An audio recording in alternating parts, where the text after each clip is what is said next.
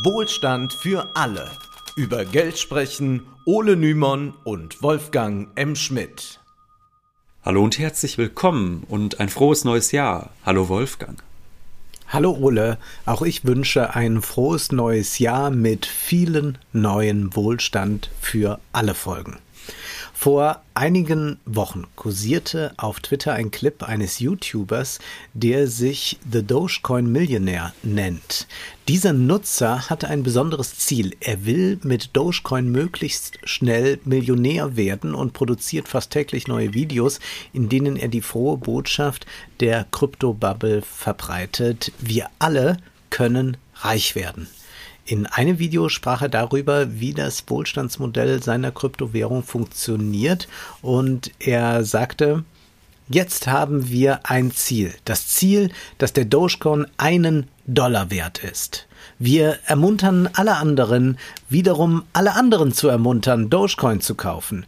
Wenn ich es kaufe, bekomme ich es zu einem bestimmten Preis. Wenn du es kaufst, hast du es zu einem bestimmten Preis. Und wenn wir mehr Menschen dazu bekommen, Dogecoin zu kaufen, steigt der Wert, richtig? Na? Wenn der Wert steigt, mache ich mehr Geld. Machst du mehr Geld, machen sie mehr Geld. Oh wow. Lass uns noch mehr Leute dazu bekommen, es zu kaufen und wir machen alle mehr Geld. Ich merke, Wolfgang, wenn das mit dem Podcast nichts wird, hätten wir da noch eine zweite Verwendungsmöglichkeit für dich, dass du Leuten Ponzi-Schemes aufquatschst, denn darum soll es heute gehen, um Ponzi-Schemes. Also der Mann Oder hat das wie wäre es mit einem Wohlstand für alle Coin? Können wir ja, Ja. mal drüber nachdenken. Ja. Der Ole-Coin, das gefällt mir gut. Das Ganze war jedenfalls völlig ernst gemeint. Auf Twitter teilte ein User diesen Ausschnitt dann mit der kritischen Anmerkung, Man's just flawlessly described a Ponzi. Also er hat ein perfektes Ponzi-Scheme beschrieben. Ein Ponzi-Scheme ist ein Betrugsmodell, bei dem ein Investor neue Kunden anlockt und ihnen saftige Profite verspricht. Diese Profite werden aber nicht aus irgendeinem zugrunde liegenden Geschäftsmodell bezahlt, sondern nur aus neuen Kundeneinlagen ermöglicht. Das heißt, um die Profite derer, die einem Geld geben, überhaupt möglich zu machen, muss man permanent neue Leute finden, die da rein investieren. Und in der Geschichte des Kapitalismus hat es solche Betrügereien immer wieder gegeben. Und wir wollen uns heute ein paar historische Beispiele ansehen und erklären, was Ponzi-Schemes von Schneeballsystemen so unterscheidet.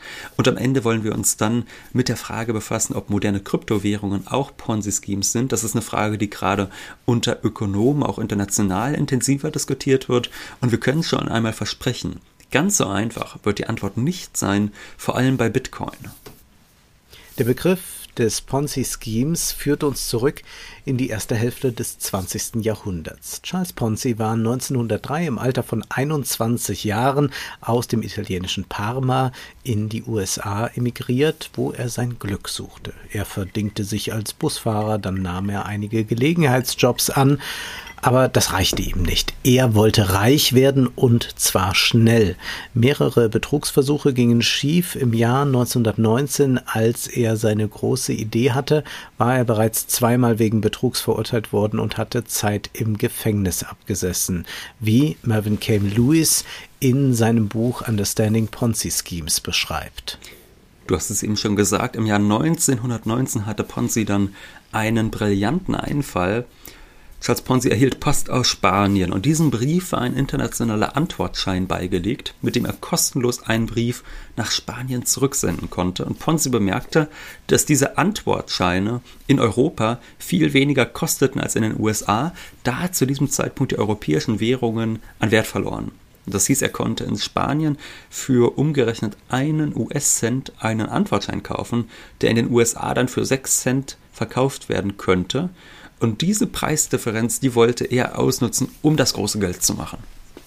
Daran ist erst einmal nichts illegal. Ein Arbitragegewinn, also die Ausnutzung des Preisunterschieds eines Gutes an zwei verschiedenen Orten, ist nicht verboten, damals so wenig wie heute. Viele internationale Händler spekulieren auf diesen Erfolg. Mit der Arbitrage von internationalen Antwortscheinen große Profite zu machen, war jedoch schwierig und so kam Ponzi auf eine andere Idee. Er versprach potenziellen Investoren einfach einen Anteil an großen Arbitragegewinnen, die es in Wahrheit nicht gab. Luis schreibt dazu, Ponzi versprach denjenigen, die sich seinem System als Investoren anschlossen, alle 90 Tage eine 50-prozentige Rendite auf ihre Investition zu erzielen. Er begann seine Tätigkeit am 26. Dezember 1919 und eröffnete sein Unternehmen, die Securities Exchange Company, in der School Street 27 in North Boston. Das Geld für das Anlagesystem wurde aufgebracht durch die Ausgabe von Charles Ponzis persönlichen Schuldscheinen, die wie folgt beschriftet waren. Für die Summe von genau 1000 Dollar, deren Empfang hiermit bestätigt wird, erklärt sich die Securities Exchange Company bereit, bei Vorlage dieses Gutscheins nach 90 Tagen die Summe von genau 1500 Dollar an folgende Adresse zu zahlen. 50% Dividende und wohlgemerkt nicht im Jahr, sondern alle 90 Tage, also ja alle zwei, äh, alle drei Monate. Wie, schaff, wie schaffte Ponzi es nur, diese gigantische Dividende zu zahlen? Etwa wirklich, indem er das Geld seiner Investoren in internationale Antwortscheine steckte und daraus Arbitragegewinne zog? Nein, ganz einfach, indem immer mehr Menschen zu ihm kamen, um ihr Geld anzulegen. Und diese neuen Investitionen, die nutzte Ponzi, um die ersten Anleger zu bezahlen. Den Rest steckte er sich selbst ein. Dann warb er wiederum neue Kunden an und bezahlte mit deren Hilfe die erste Generation von Anlegern und die zweite Generation und so ging das immer weiter. Solange genug neue Kunden kamen, war das überhaupt gar kein Problem. Sie alle glaubten daran, dass Ponzi durch Arbitragegewinne mit internationalen Antwortscheinen seine Profite machte und sie daraus bezahlte. Daran stimmte jedoch nichts. Da ein einzelner Antwortschein wenige Cent wert war, hätte man ja Lkw-Ladungen voller Antwortscheine packen müssen und äh, verschiffen müssen. Also damit hätte man dann ein Geschäft machen können. Und Ponzi hat das auch in Wahrheit niemals versucht. Solange er seiner Garantie nachkam, alle 90 Tage die versprochenen 50% Rendite zu erzielen, fragte ohnehin niemand nach. Die Menschen waren wie im Goldrausch. Ob das ganze System funktionierte, beziehungsweise worauf dieses System eigentlich basierte, darauf schaute kaum jemand. Entlang der gesamten Ostküste fanden sich Investoren, die Ponzi ihr Geld anvertraut wollten, und solange die Rendite stimmte, hatte kaum jemand ein Interesse, ihr angelegtes Geld wieder abzuziehen. Ganz im Gegenteil sogar, also viele US-Amerikaner vertrauten Ponzi ihre Altersvorsorge an, und dauerhaft konnte dieses Betrugsmodell natürlich nicht funktionieren. Es gibt da nämlich natürlich ein großes Problem, wenn man die Rendite der ersten Generation aus der nächsten Generation wieder decken muss, dann musst du in dieser sehr schnell natürlich zwei Leute finden und dann vier Leute und dann acht Leute und so weiter. Das heißt, äh, dadurch kommt das Ganze sehr schnell ins Rollen. Daher kommen auch diese, kommt auch dieser Begriff des Pyramidensystems, wo wir nachher nochmal erklären werden, wo der genaue Unterschied ist. Aber deshalb ist es sehr schwierig, so ein System dauerhaft am Leben zu erhalten. Und es dauerte dementsprechend nicht einmal ein ganzes Jahr, bis äh, der Erfolg von Ponzi Securities Exchange Company aufflog. Dennoch kann man festhalten, Ponzi schaffte es innerhalb von weniger als einem Jahr, sein Vermögen von wenigen tausend US-Dollar auf mehrere Millionen zu vergrößern. Und wir dürfen auch nicht vergessen, damals waren Millionen US-Dollar noch deutlich mehr wert als heute. Wir sprechen über das Jahr 1920, also vor mehr als 100 Jahren war das. Hätte er sich rechtzeitig abgesetzt, dann hätte er mutmaßlich sein restliches Leben ein sehr bequemes Leben geführt, vorausgesetzt er wäre in einem Land gewesen, wo ihm die US-Behörden nicht auf die Spur gekommen wären. Aus psychologischer Sicht ist es verständlich, wieso Ponzi-Schemes so beliebt sind. Sie ermöglichen ein gigantisches Wachstum in sehr kurzer Zeit, ein Traum, dem viele Menschen bis heute anhängen. Reich werden, ohne dafür arbeiten zu müssen. Am besten so reich, dass man niemals mehr einen Finger rühren muss und das ganze Leben als Rentier verbringen kann. Auf diesen Traum werden wir später noch einmal zurückkommen, wenn es um den Bitcoin geht. Wir wollen nun den Begriff des Ponzi-Schemes erst einmal konkretisieren. Der Ökonom Robert Schiller prägte nämlich den Begriff des Naturally Occurring Ponzi, also des natürlich vorkommenden Ponzi-Schemes, womit er meinte, dass es mitunter Blasenbildungen gibt, die gar keinen Betrüger zur Ursache haben, sondern einfach falsche Erwartungen. Denken wir an den US-Häusermarkt vor der Krise von 2008. Viele Menschen sahen, dass die Häuserpreise stiegen und investierten deshalb ihr Geld in Immobilien. Die allgemeine Entwicklung der Preissteigerungen schien ihnen darin recht zu geben. Diese Beobachtung stachelte wiederum andere Menschen an, auch in Immobilien zu investieren, und so kam leicht dann eine Rückkopplungsschleife an Erwartungen zustande. Wir wissen, dass diese Blase dann spätestens 2007 und 2008 platzte. Das wäre jetzt eine ganz normale Blasenbildung, bei der man nicht einfach einen schuldigen Betrüger finden kann, sondern bei der ein Herdenverhalten fehlgeleiteter Erwartungen zu massiven Fehlinvestitionen führt. Diese zwei Phänomene sollte man unserer Meinung aber äh, nach aber möglichst scharf voneinander trennen und sie auseinanderhalten, weshalb dieser Begriff von Schiller wahrscheinlich mehr Verwirrung stiftet, als dass er Gutes tut. Also nochmal, wir würden sagen, ein Ponzi-Scheme, das ist ein Betrugsschema, bei dem mindestens der Betrüger eine sehr, sehr rationale Sicht auf die Dinge hat, während eine Blasenbildung ja eigentlich von einer kollektiven Irrationalität lebt. Übrigens muss bei einem Ponzi-Scheme nicht nur der ursprüngliche Betrüger eine rationale Sicht auf die Dinge haben. Es kann gut sein, dass auch Teilnehmer den Trick durchschauen und dennoch investieren. Sie spekulieren dann darauf, dass das Modell, das immerhin schon ein paar Runden überlebt hat, weiter Bestand haben wird und hoffen darauf, dass sie rechtzeitig den Absprung schaffen, bevor das Schema auffliegt und zerbricht. Es haben also nicht nur die Schöpfer solcher Betrugsmodelle rationale Erwartungen, manchmal gilt das auch für die Teilnehmer. Nun haben wir über Charles Ponzi gesprochen, der offensichtlich ein Betrüger war.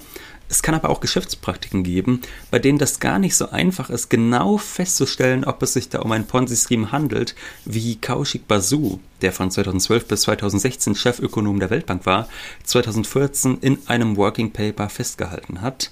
Darin beschreibt er Ponzi-Schemes, bei denen nicht Kunden, sondern Mitarbeiter betrogen werden. Wie das indem man hochqualifizierte Mitarbeiter einstellt und ihnen anstelle eines ihrer Qualifikation angemessenen Lohnes Aktienoptionen gibt. Das heißt, sie bekommen einen zu niedrigen Lohn und stattdessen Aktienoptionen und wenn ihr Unternehmen dann erfolgreich wird, können sie davon profitieren, da sie bereits früh Aktienanteile besessen haben. Basu schreibt dazu, stellen Sie sich ein Startup-Unternehmen im Silicon Valley vor das hochqualifizierte Hochschulabsolventen einstellt und ihnen ein Paket anbietet, bei dem der Lohn an sich nicht attraktiv sein mag, aber bei dem Aktienoptionen ein hohes zukünftiges Einkommen versprechen. Wenn das Unternehmen durch die Beschäftigung von mehr Arbeitnehmern wächst, kann der Unternehmer sehr hohe Gewinne erzielen, auch wenn es, wie alle Ponzis, schließlich zusammenbricht, was in diesem Fall die Arbeitnehmer trifft. Der Gewinn des Unternehmers ergibt sich aus der Differenz zwischen dem Wert der auf dem Markt verkauften Produkte und den niedrigen Löhnen, da er einen Teil dieser Differenz behalten darf und den Rest als Dividende an die leitenden Angestellten ausschüttet. Ein solches Unternehmen streicht also seine Profite ein, indem es seine Mitarbeiter konsequent zu niedrig entlohnt und ihnen Aktiengewinne verspricht, die dadurch realisiert werden, dass wiederum neue Angestellte ins Unternehmen kommen und diese Profite dann erwirtschaften. Basu hat dieses Working Paper vor allem deshalb geschrieben, da er darauf hinweisen wollte, dass es mitunter schwierig ist, normale Geschäftspraktiken von Ponzi-Schemes zu unterscheiden. Denn wenn ein solches Unternehmen im Laufe der Zeit tatsächlich etwas Wertvolles erfindet und seine Mitarbeiter anständig bezahlen kann, dann müssen sie dieses Ponzi-Scheme nicht mehr aufrechterhalten und sie wollen es vielleicht auch gar nicht, denn dann ist das mit den Aktienanteilen plötzlich auch sehr teuer oder so. Also man sieht das auch, wie das bei Silicon Valley äh, Firmen dann funktioniert. Irgendwann sind die dann auch sehr äh, bereitwillig äh, dabei, Löhne auszuzahlen, statt Aktienanteile zu vergeben. Ja, und dann können die sich transformieren in ein ganz normales Unternehmen.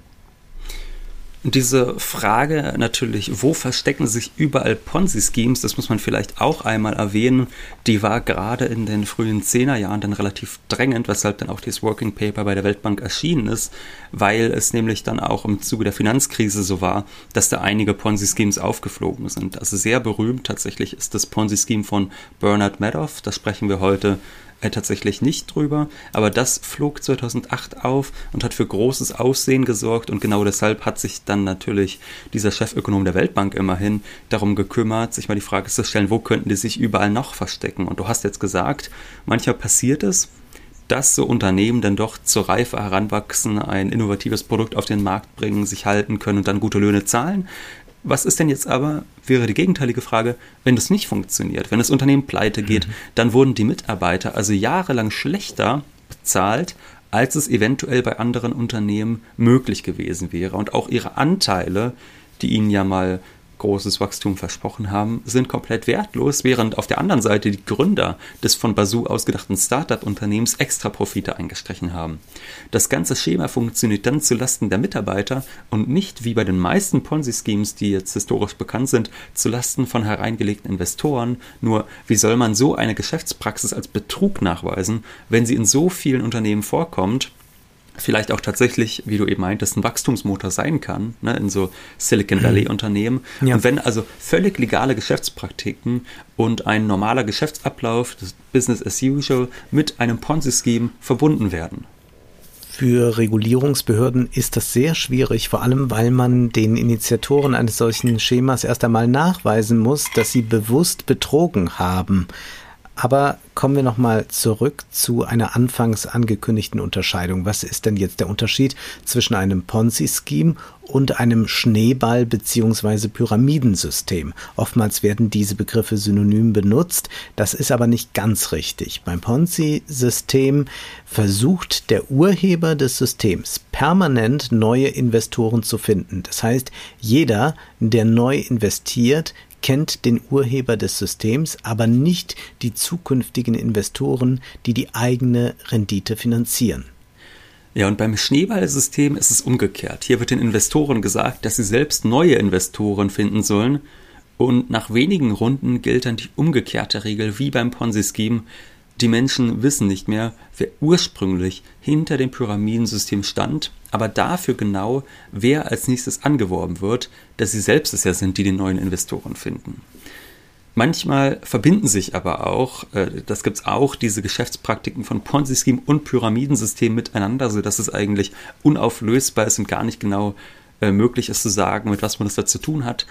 Zum Beispiel im Bereich der Kryptowährungen. Da wollten wir ja auch noch drauf zu sprechen kommen in diesem Podcast. Vor etwas mehr als vier Jahren, da wurde aufgedeckt, dass die Kryptowährung OneCoin ein gigantischer Betrug war. Die Gründerin Dr. Ruja Ignatova, oftmals nur Dr. Ruja genannt, hatte sich vorgenommen, eine Alternativwährung zu Bitcoin zu schaffen, die einfacher zugänglich und schneller sein sollte, und in einem ihrer großen Auftritte sprach sie davon, dass OneCoin zum Bitcoin-Killer werden sollte.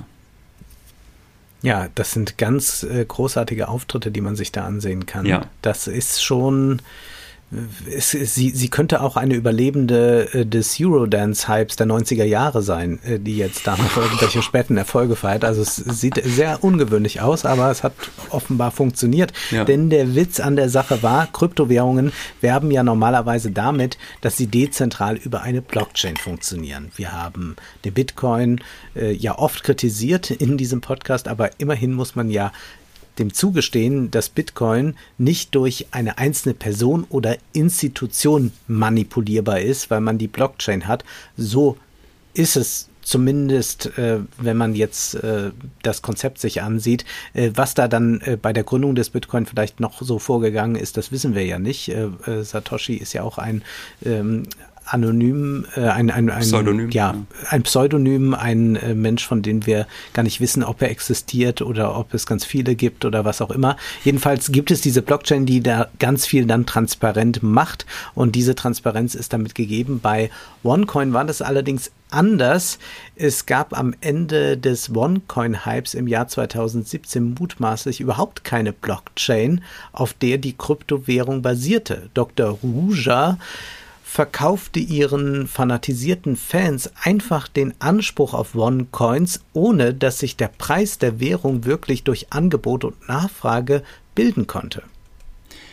Auch da ist es dann wieder sehr interessant. Äh, du hast ja eben gesagt, bei Bitcoin kann nicht einfach mal zentral die Menge an Bitcoin, die es gibt, manipuliert werden.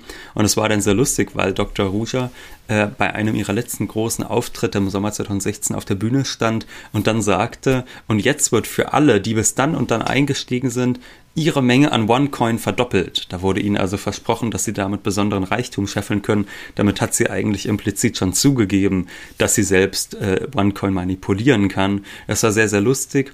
Und äh, tatsächlich laufen bis heute da noch Gerichtsprozesse. Also kürzlich gab es, glaube ich, erst eine Gerichtsverhandlung, wo dann gesagt wurde, ja, anscheinend hat es doch eine Blockchain gegeben, auf der die OneCoins aber nie drauf waren. Also die dann nur äh, für die Zukunft mal geplant war, die zu benutzen. Also es ist eine sehr interessante Geschichte. Jedenfalls konnten die OneCoin-Fans diese Kryptowährung die eigentlich noch nicht mal diesen Namen verdient, nicht handeln. Sie konnten nirgendwo damit etwas kaufen. Sie wurden stets hingehalten. Ihnen wurde versprochen, dass eines Tages dann der Moment kommen werde, an dem OneCoin öffentlich handelbar sein würde und dass sie dann zu den glücklichen Ersten gehören würden, die das OneCoin-Potenzial erkannt hatten und dadurch reich werden könnten. Und letztlich argumentiert ja jede neu entstehende Kryptowährung ganz genau so.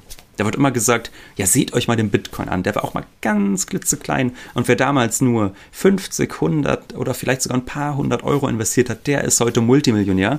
Und diese Hoffnung schüren eigentlich alle neuen Kryptowährungen, so auch Ruja Ignatova, die global über, sage und schreibe, 4 Milliarden Dollar einsammelte, bevor der Betrug aufflog. Und seit Herbst 2017 ist sie komplett von der Bildfläche verschwunden. Niemand weiß, wo sie sich befindet, beziehungsweise ob sie überhaupt noch lebt. Ja, oder das Leben genießt, denn Geld müsste ja dann ausreichend vorhanden sein. Ja. Hier können wir sehen, wie sich das Ponzi-Schema mit dem Pyramidensystem verbindet. Die Teilnehmer kannten die Initiatorin Dr. Ruja. Diese war binnen kurzer Zeit eine Kultfigur in der Kryptoszene geworden, die mit zwei Doktortiteln und Erfahrungen bei Großbanken sowie einem schillernden Auftreten Autorität beanspruchen konnte. Gleichzeitig versuchten die OneCoin-Fans selbst neue Kunden zu akquirieren, um den Kurs in die Höhe zu treiben. Hier verbinden sich also die beiden Betrugsschemata. Und wir sehen, dass alle Ponzi-Schemes mit ein und derselben Hoffnung arbeiten. Sie versprechen schnellen Reichtum für einige wenige, die früh genug ihre große Chance erkennen.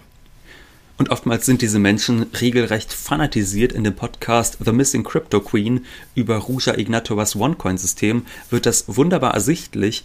Da wird eine ehemalige Teilnehmerin oder Investorin, sagt man vielleicht eher, interviewt, die hatte tausende Euro selbst investiert und hat vor allem ihrem beka gesamten Bekanntenkreis dann empfohlen, OneCoin zu kaufen, was ihr dann natürlich auch zugute gekommen wäre, denn sie glaubte ja daran, dass der Preis von OneCoin sich durch Angebot und Nachfrage bildet und sie dadurch den Preis in die Höhe treibt. Und sie warb dann insgesamt Gelder in Höhe von über 100.000 Euro ein.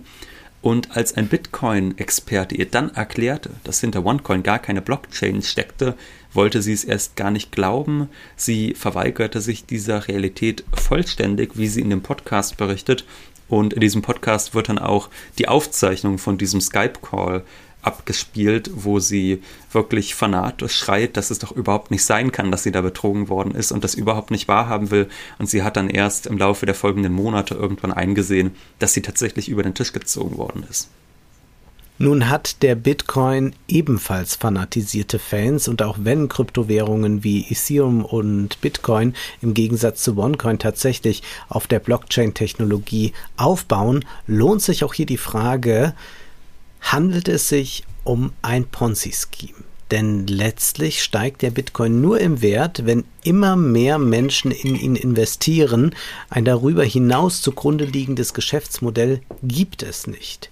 Der Ökonom Florian Kern schreibt dazu in seinem Geldbrief-Newsletter, Bitcoin ist als Vermögenswert per Definition in der Ponzi-Phase.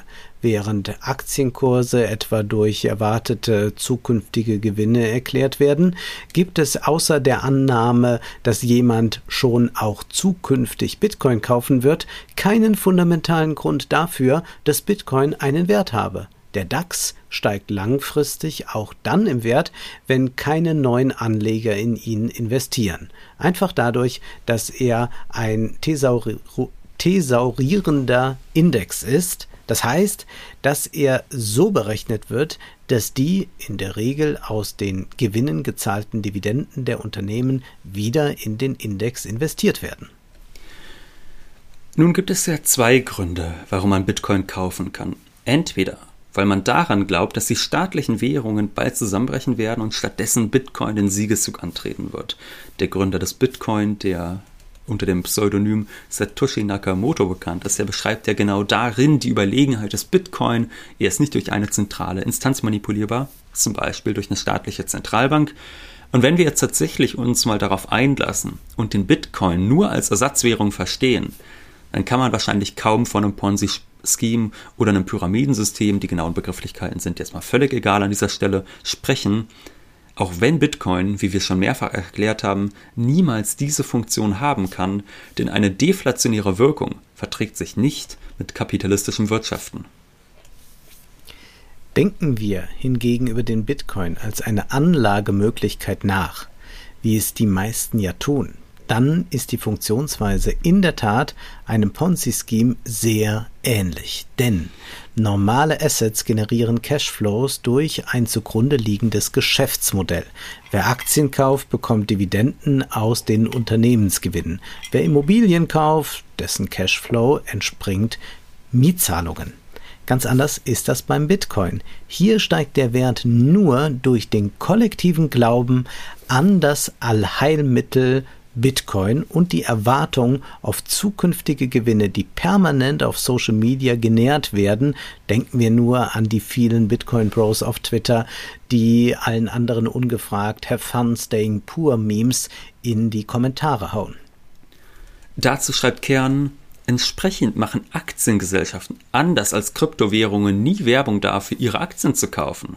Werbung machen nur Fondsgesellschaften oder Depotbanken, deren Dienstleistungen wir für den Kauf von Aktien benötigen. Volkswagen macht jedoch keine Werbung, dass wir ihre Aktien kaufen sollten. Aktieninhaber rufen nicht höhnisch zu Immobilienkäufern, habt Spaß dabei arm zu bleiben. Kryptoeigentümer hingegen müssen das tun, da sie damit neue Käufe anlocken ohne die ihr Portfolio nicht im Wert ansteigen könnte. Da muss man vielleicht noch konkretisieren bei einem IPO, also wenn ein Unternehmen zum ersten Mal Aktien herausgibt, dann wird natürlich versucht, äh, mobil zu machen und da wird gesagt, kauft unsere Aktien. Das ist aber natürlich vor allem eine Werbung, die sich eher an große Player an den Finanzmärkten richtet ja. und jetzt nicht an den Otto-Normalbürger. Aber wenn das einmal passiert ist, wenn man zum Beispiel gesagt hat, hier ist die neue Telekom-Volksaktie, dann wird danach ja nicht mehr medial dafür geworben, dass man Telekom-Aktien kaufen soll. Ja, und das ist auch äh, sehr fraglich, wie erfolgsversprechend eine solche Werbung dann ist. Also gerade im mhm. Fall von der Volksaktie Aktie Telekom, äh, da kann man ja äh, gut sehen, dass das nach hinten losgegangen ist. Also aus dieser Perspektive ist Bitcoin ein astreines Ponzi-Scheme, denn als Alternativwährung wird sich Bitcoin schon aufgrund seiner deflationären Eigenschaft nie durchsetzen können. Und noch dazu ist an Bitcoin nun wirklich nichts egalitär. Es ist ganz erstaunlich, wenn man jetzt auch so Bitcoin-Miner sich anhört, in Podcast oder so, die verkaufen das jetzt immer als eine Mission. Und wenn sie gefragt werden, ja, und dann meint ihr für euch auch einiges daraus? Naja, also uns geht es jetzt vor allem darum, die Welt zu verbessern und so. Und man fragt sich immer, äh, was machen die eigentlich da? Na, eigentlich bauen die das Ungleichheitssystem, das sie angeblich anprangern, nach, nur in verschärfter Form. Und äh, Bitcoin-Anhänger Anhänger versuchen gerne, sich besonders demokratisch zu geben, aber äh, da gibt es jetzt mal eine Zahl. Dem National Bureau of Economic Research zufolge besitzen 0,01 Prozent der Bitcoin-Besitzer 27 Prozent aller Bitcoins. Das heißt, der Ökonom Philipp Heimberger hat das so schön verglichen äh, mit dem Wert der Vermögensverteilung der USA. Da sind wir nämlich bei einer Ungleichheit, äh, die dann noch geringer ist. Dort verfügen die reichsten 0,01 Prozent der Bevölkerung in Anführungszeichen nur über 10 Prozent des Reichtums. Also beim Bitcoin haben wir eine noch größere Ungleichheit und bereits das zeigt ja, wie schockierend die Ungleichheit ist, die durch die Bitcoin-Industrie geschaffen wird. Und man kann davon ausgehen, dass wenn der Bitcoin weiter im Wert steigt, sich diese Ungleichheit auch noch stärker manifestieren wird. Ja, auf jeden Fall. Und worauf wir auch wetten können, ist, dass dieses System eines Tages zusammenbrechen wird. Ob das jetzt in zwei oder zehn Jahren passiert, es ist dabei eigentlich einerlei. Und das sollte jeder wissen, der versucht mit Bitcoin das große Geld zu machen. Das kann durchaus funktionieren, aber eben nur so lange, wie man noch irgendwo einen Trottel findet, dem man seine Bitcoins auch verkaufen kann. Wir werden an der Entwicklung dranbleiben. Nun ist aber erst einmal Schluss für heute, denn Zeit ist Geld. Prosit. Das war Wohlstand für alle. Ihr könnt uns finanziell unterstützen über paypal.me-ole und Wolfgang oder über die in der Beschreibung angegebene Bankverbindung. Herzlichen Dank.